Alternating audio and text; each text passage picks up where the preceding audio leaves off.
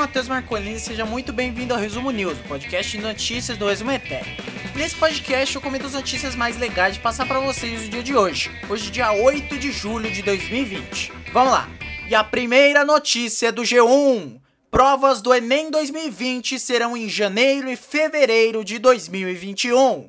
Bom, sem muitas delongas, para iniciar o resumo news dessa quarta-feira, dia 8 de julho de 2020, a notícia principal que vai dar o título para esse podcast, que é o adiamento das provas do Enem de 2020. Então, as provas do Exame Nacional do Ensino Médio, o Enem, é, de 2020 não serão em 2020. Serão aplicadas em janeiro e fevereiro de 2021, de acordo com o que anunciou o Ministério da Educação, o MEC, nessa quarta-feira. Então, é, ele foi adiado, né? Como vocês puderam reparar aí com as coberturas, ele foi adiado após pressão. Então, os estudantes pressionaram o MEC e aí os parlamentares adiaram, de acordo com a pandemia e tal. Só que, vamos lá, só para atualizar, em relação à votação que rolou, a votação teve um pouquinho mais de 1 milhão e 100 mil votos, aquela votação com as três datas, dezembro, janeiro e maio de 2021. Só, só para você ter uma ideia, né? O Enem ele teve cerca de 5.783.357 inscrições. Esse foi o número é, divulgado. Esse número divulgado, então a gente fazendo a conta aí, não dá mais do que um quinto, na, na verdade é um pouco menos de um quinto das inscrições, né, é, votaram efetivamente nessa enquete. 49% optou pela prova em maio, 35% pela prova em janeiro e 15% pela prova em dezembro, segundo o UOL. Então vamos lá com as novas datas do Enem 2020, que vai ser em 2021. Provas impressas serão no dia 17 e no dia 24 de janeiro, para 5,7 milhões de inscritos. Então a imensa, esmagadora maioria vai participar das provas impressas. A prova digital seria no dia 31 de janeiro e 7 de fevereiro, nas duas semanas seguintes, para cerca de 96 mil inscritos. Teria uma reaplicação da prova aí para as pessoas afetadas, talvez por problemas de estrutura, né? Tipo é, indígenas, pessoas que moram em locais afastados. Essa reaplicação seria no dia 24 e no dia 25 de fevereiro. E os resultados sairiam a partir do dia 29 de março. Esse anúncio foi feito pelo secretário executivo do MEC, o Antônio Paulo Vogel, ou Vogel, eu não sei pronunciar o nome dele, e também pelo presidente do Instituto Nacional de Estudos e Pesquisas, o tal do INEP, é, o Alexandre Lopes, durante coletiva em Brasília que rolou hoje, um pouquinho antes da, do fechamento da edição desse Resumo News. Abrindo aspas aqui para o Vogel, ou Vogel, Entendemos que essa decisão não seja perfeita e maravilhosa para todos, mas buscamos uma decisão técnica que melhor se adequava para todos. Se a gente deixasse para maio do ano que vem, os ingressos nas faculdades seriam somente no segundo semestre do ano que vem. Foi o que afirmou o Vogel e ele disse que a definição de data do Enem traz uma entre aspas aí, reação em cadeia em relação a tipo os processos do SISU, do ProUni, do FIES e também as matrículas públicas e privadas das faculdades de ensino superior aí. Ainda de acordo com o G1, é, teremos custos extras para realização do Enem 2020 em 2021. É, o MEC pediu ao governo federal um, um adicional, né, de 70 milhões de reais para a execução do Enem e algumas mudanças seriam aluguel de mais salas para dar maior espaçamento entre os alunos. Eu não sei quantas salas eles vão alugar para dar maior espaçamento, enfim. Uh, também estão prevendo aí a compra de máscaras e de materiais de segurança para os aplicadores, não para quem vai fazer a prova, é, oferta de álcool gel e novos protocolos de segurança e de identificação dos alunos. Para você ter ideia, no ano passado, o custo do Enem foi de 537 milhões de reais. Nesse ano aí, com a adição, né, sairia mais ou menos por uns 600 milhões de reais. E aí o senhor é, secretário executivo do MEC, que é muito desonesto, assim, para manter palavras médias, né, baixas para ele, para não ficar muito pesado o, o, o meu palavreado para cima dele.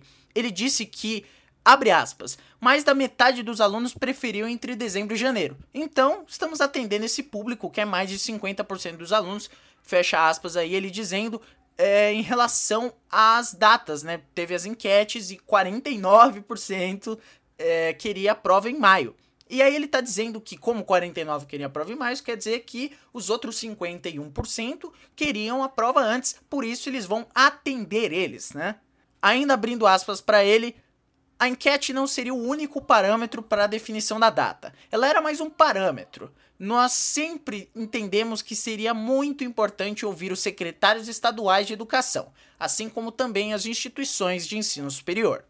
Lembrando que as questões do Enem já estavam prontas antes da pandemia e elas serão assim neste vestibular, então provavelmente não vai ter nenhuma questão relacionada à pandemia de coronavírus. Bom, então vamos lá para resumir tudo isso daí. As pessoas que votaram, que representam mais ou menos um sexto dos inscritos no Enem, essas pessoas optaram majoritariamente por é, maio como data. A questão é que aí o INEP e o MEC olharam para essa votação e pensaram: hum, legal, não vamos usar para nada, vamos meter essa prova em janeiro e talvez você esteja me escutando e pensando, pô, Matheus, mas janeiro não é uma boa data? Eu gosto de janeiro. Até janeiro a minha escola já vai ter, já, já tô tendo aula EAD, então até janeiro deu tempo de eu estudar. A questão, meu amigo, é que assim, a. sei lá, um terço da população, talvez metade, talvez mais, a gente não tem noção dos dados, é, essas pessoas elas não têm, não estão tendo acesso a ensino à distância. E aí entra aquele negócio. Esse Enem seria então para cumprir tabela? Esse Enem seria só para dar aprovação para a galera que tem mais condição, para a galera de, de escola particular, para a galera que fez cursinho? Porque assim, as pessoas de escolas públicas, as pessoas que não estão não tendo condição de pagar um cursinho, que não estão tendo condição de estudar à distância, pessoas que não têm internet, um terço da população brasileira não tem acesso à internet de qualidade. Ou melhor, todo mundo no Brasil não tem acesso a uma internet de qualidade, mas a imensa maioria é, tem aí algum acesso é, mínimo, né? Um terço da população brasileira não tem esse acesso. E dois terços da população brasileira acessam a internet pelo celular, não tem um computador, não tem uma conexão é, de Wi-Fi boa, não tem, enfim, não tem como estudar. E aí isso vai criando cada vez mais. Eu comentei isso com o Eduardo no, no primeiro podcast do República dos Bananas, quando ainda estavam prevendo o Enem para novembro. É, e a gente comentou: bom, isso aí aumenta ainda mais é, as diferenças entre o ensino privado e o ensino público. E acaba que essa, esse adiamento de dois meses é, dá para adaptar todos os argumentos que a gente deu naquele podcast que a gente gravou no começo de abril. E aí acaba que vai ser um Enem, se for realizado realmente nessa data, vai ser um Enem que vai servir para aprovar alunos de escola particular e os alunos de escola pública vão ter que fazer o Enem do, de 2021 de novo, porque não tem muito o que fazer. Isso, claro, é, talvez tenha aquelas exceções. Pô, aluno de escola pública da Fede, que passou na Federal do Piauí, tirando nota mil na redação, isso aí sempre tem. Mas a, a verdade é que o número majoritário, é, essa parcela majoritária de pessoas de escola pública, ela não tem acesso a uma, não, não tem acesso a uma educação de qualidade presencialmente. Imagina a distância.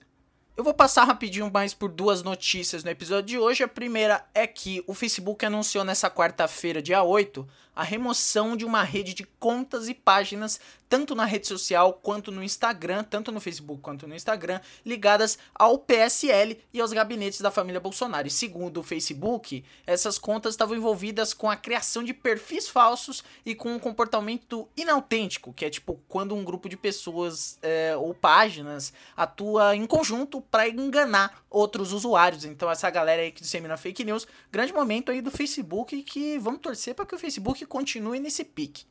E a outra notícia é que o governo de São Paulo anunciou hoje o retorno do Campeonato Paulista para o dia 22 de julho. Essa data aí foi confirmada por quem? João Dória, grande João Dória. É, e a final da competição estaria prevista aí para acontecer no dia 8 de agosto, um dia antes do começo do Campeonato Brasileiro. Então, é, eu acho que seria legal aí ter um bate-papo com o João Dória, porque eu não sei é, se para ele acabou a pandemia, para mim não acabou. Mas eu acho que talvez pro João Dória, pra galera da FPF, já tenha acabado a pandemia, dê para rolar futebol aqui em São Paulo. Eu não acho que seja uma boa ideia, mas eu acho que eles devem manjar mais do que eu. Afinal, é o João Dória, né? O João Dória manja de tudo.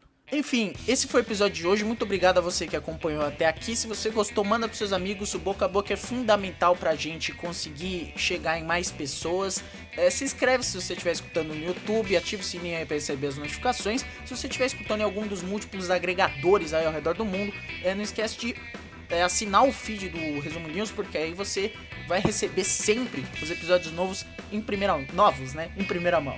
É, também assina o feed do outro podcast da família Resumetec de podcasts, o República dos Bananas, que em breve aí tá com um episódio novo aí, uma, um grande momento de parcerias. É isso, vou ficando por aqui. Amanhã você me escuta um pouquinho mais. Tchau!